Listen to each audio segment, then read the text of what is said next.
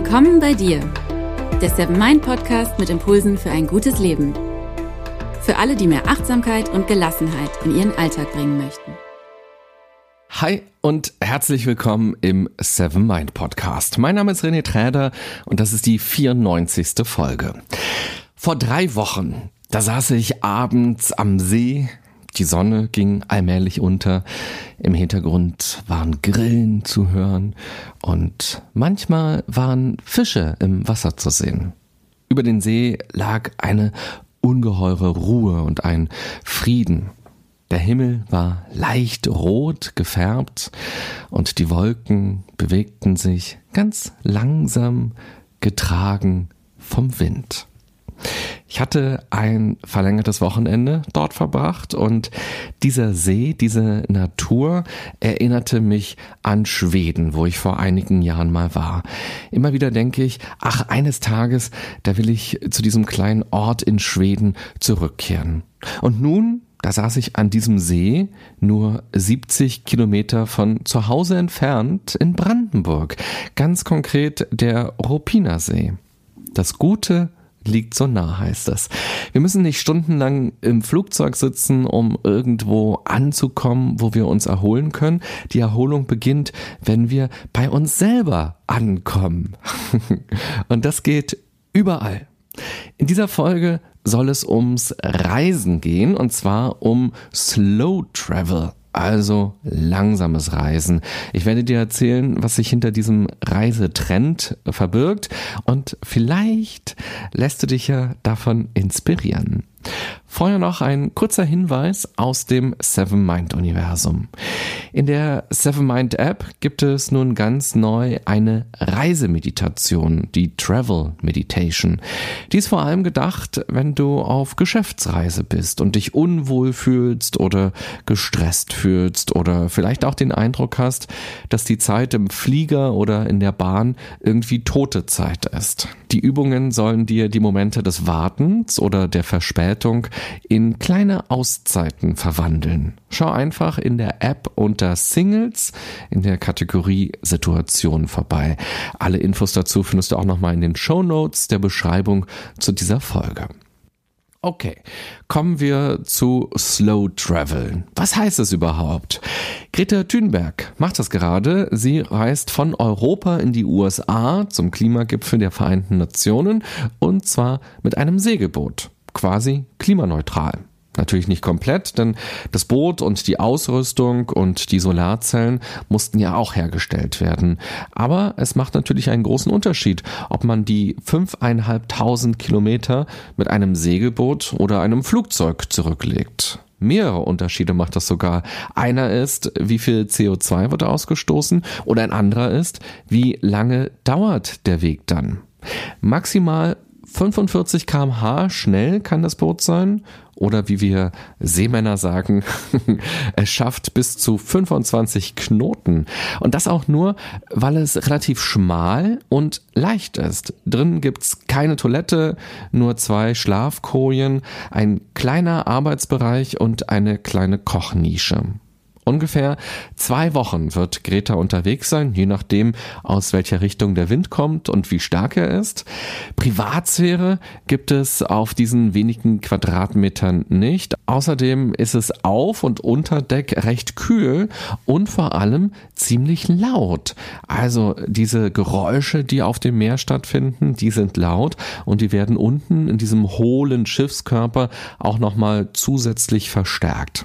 Und auch psychisch ist es natürlich interessant, wenn du dir vorstellst, dass du zwei Wochen lang nur Wasser siehst, nichts als Wasser um dich herum und dein Schiffchen, mit dem du unterwegs bist, ist super klein und mit dir sind auch nur noch zwei andere Menschen da an Bord und es gibt eigentlich keine Möglichkeit, sich mal zurückzuziehen und dann hat man noch diese Geräusche die ganze Zeit, was vielleicht auch schwierig ist fürs Schlafen. Für die meisten Menschen klingt das, was ich gerade geschildert habe, wahrscheinlich nicht besonders verlockend.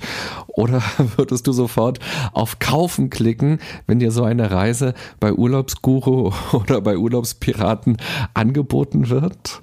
Fakt ist, die Art des Reisens verändert die Reise. Und das ist schon der erste wichtige Impuls der heutigen Folge. Frage dich doch bei deiner nächsten Urlaubsplanung nicht nur, wohin du reisen willst, sondern auch, wie du reisen willst. Vielleicht ist das Wie sogar spannender als das Wohin. Slow Travel bedeutet Schienennetz statt Luftlinie, Daumen raus statt mit dem eigenen Auto unterwegs sein und Backpack statt Hartschalenkoffer.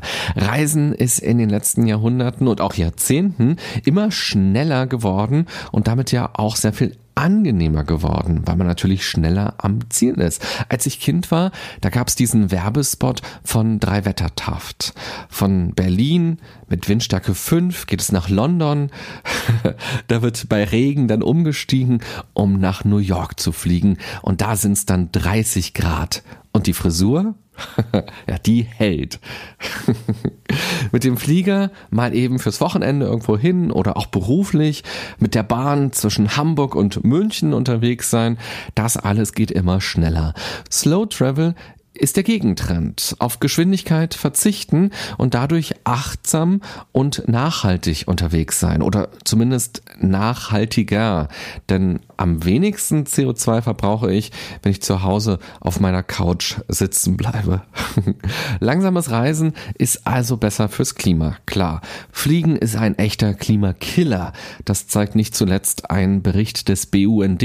Keine andere Art des Reisens ist so energieintensiv wie das Fliegen. Neben den bekanntlichen CO2-Emissionen kommen beim Fliegen weitere klimabedrohliche Aspekte hinzu. Stickoxidemissionen sowie Wasserdampf in hohen Luftschichten. Diese Faktoren haben laut Klimaforschung einen zwei bis fünfmal höheren Effekt auf das Klima als die uns bekannten CO2-Emissionen. Doch für Slow Travel spricht noch ein weiterer Punkt. Wenn wir im Flieger sitzen, den letzten Blockbuster gucken und überteuerte Sandwiches aufreißen, kriegen wir gar nichts mit von diesem Prozess des Reisens. Das wird einem dann besonders deutlich, wenn man aus dem Flieger steigt und merkt, dass man viel zu warm angezogen ist und dass es hier gar keinen Schnee gibt, so wie gerade noch vor drei Wimpernschlägen in Deutschland. Man ist meilenweit von zu Hause entfernt, aber für unseren Organismus ist es kaum zu fassen, was eigentlich passiert ist. Reist man dagegen mit dem Auto oder mit dem Zug, fallen einem viele kleine Veränderungen auf. Ewig lange nur Felder, dann eine Stadt, plötzlich sehen die Straßenschilder ganz anders aus, die Reklame auf der Straße ist anders, die Sprache ist anders und der Espresso an der ersten italienischen Tankstelle irgendwo im Nirgendwo schmeckt dann wie eine Offenbarung. wie kannst du Slow Travel betreiben? Du musst auf jeden Fall nicht wie Greta direkt mit einem Segelboot unterwegs sein. Der Zug ist eine gute Alternative zum Flieger, denn mit dem Zug kommt man zumindest innerhalb Europas eigentlich überall hin. Egal ob Paris, Rom, Moskau oder Stockholm. Man muss allerdings etwas mehr Fahrzeit einplanen. Aber genau das kann ja auch der Reiz sein. Wie zum Beispiel bei der transsibirischen Eisenbahn. Zugfahren kostet folgterweise oft mehr, als wenn man mit dem Flieger unterwegs ist. Aber wenn man auf einige Dinge achtet, kann man auch Geld sparen und nicht nur CO2. Wusstest du zum Beispiel, dass Kinder bis 14 Jahren mit den Eltern oder Großeltern kostenfrei reisen oder dass sich Gruppentickets meistens schon bei weniger als fünf Personen lohnen können.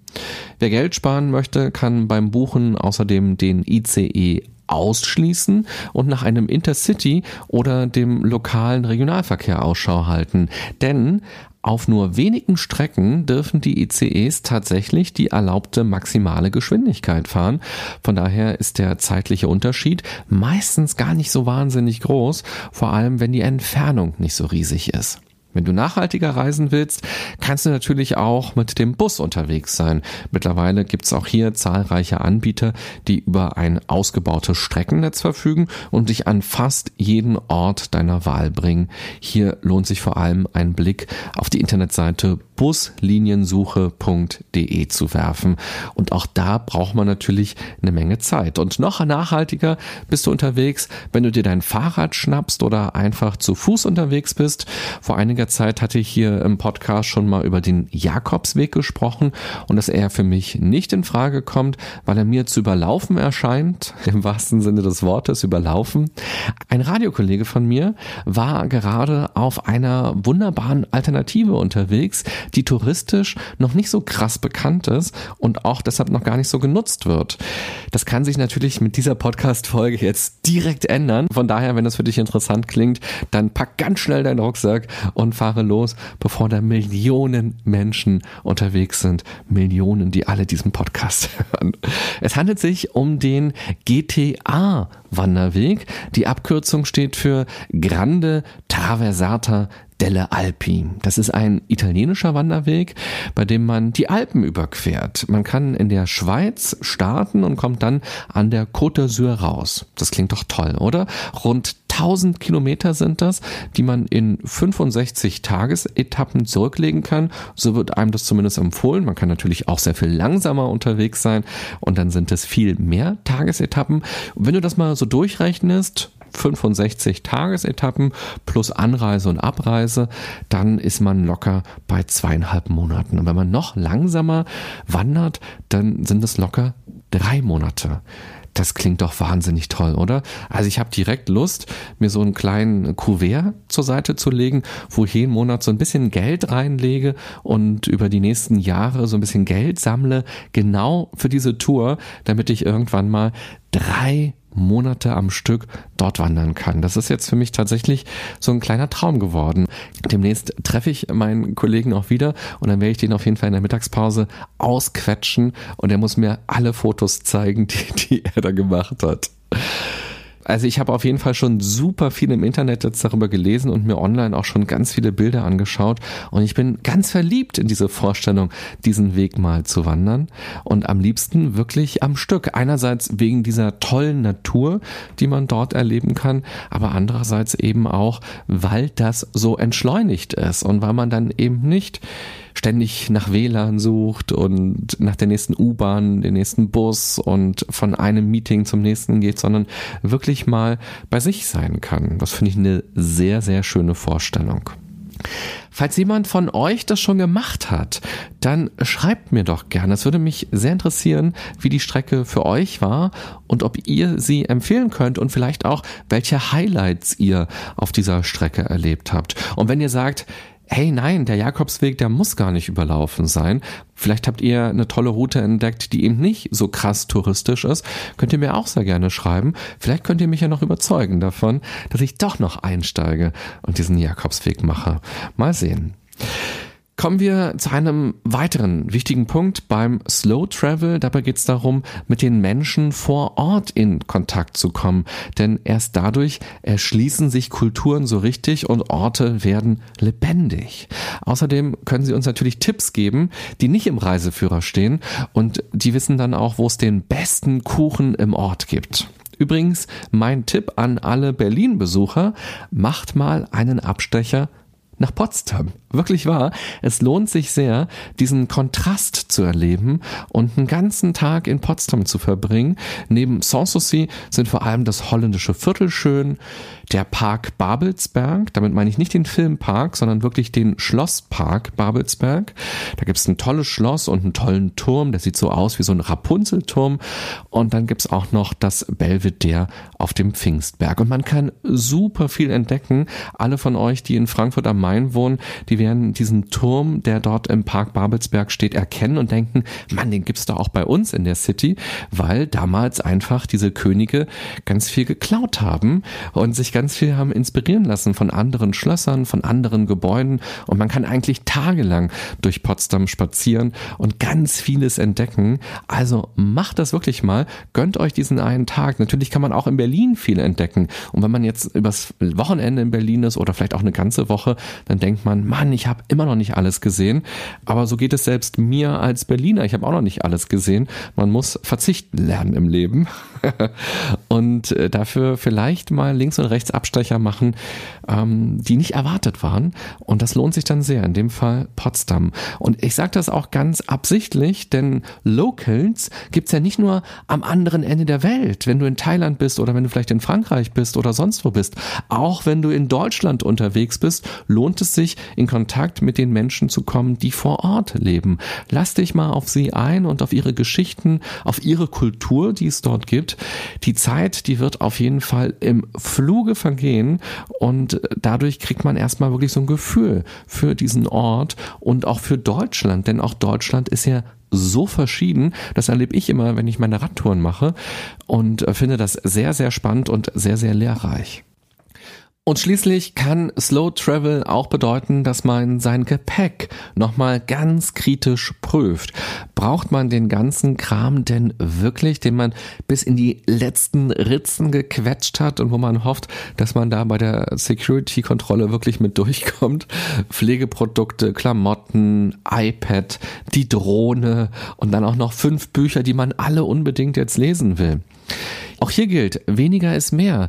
Deine Reise wird auf jeden Fall weniger stressig, wenn du weniger Kinos hinter dir herziehen musst oder auf deinem Rücken durch die Welt trägst. Lass dein Zuhause und auch deine Angewohnheiten mal hinter dich und mache damit mal im Urlaub auch von deinen Gewohnheiten Urlaub. Wenn man mit weniger unterwegs ist, ist das eine wunderbare Übung fürs minimalistische Leben. Da kriegt man mal einen sehr guten Einblick davon. Denn diesen Föhn, den braucht man ja vielleicht vielleicht gar nicht. Oder vielleicht gibt's den ja auch vor Ort im Zimmer oder man leiht ihn sich aus oder man macht es dann eben mal ganz anders. Und auch man braucht vielleicht nicht dieses Abendkleid und äh, das Kleid fürs Wochenende und für die Kirche und äh, für, für den Strand. Vielleicht reicht auch ein Kleid aus oder zwei. Hm? Denn was brauchen wir wirklich? Und was brauchen wir eigentlich, um wirklich glücklich zu sein? Ich bin der festen Überzeugung, dass alles dafür in uns drin steckt und dass es nicht mit Dingen zu tun haben muss. Deshalb über das Loslassen mal beim Koffer packen und genieße vor Ort die Freiheit.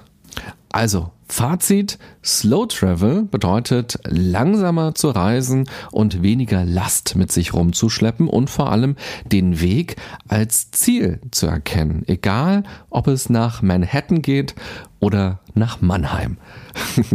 Wie reist du denn am liebsten? Mit Warp-Geschwindigkeit oder mit Mops-Geschwindigkeit? Schreib mir das doch gerne mal. Und welche Tipps und Ideen hast du noch für Slow Travel beziehungsweise fürs achtsame Reisen? Ich bin gespannt. Ich wünsche dir eine gute und achtsame Zeit beim langsam sein. Bis bald. Bye bye, sagt René Träter.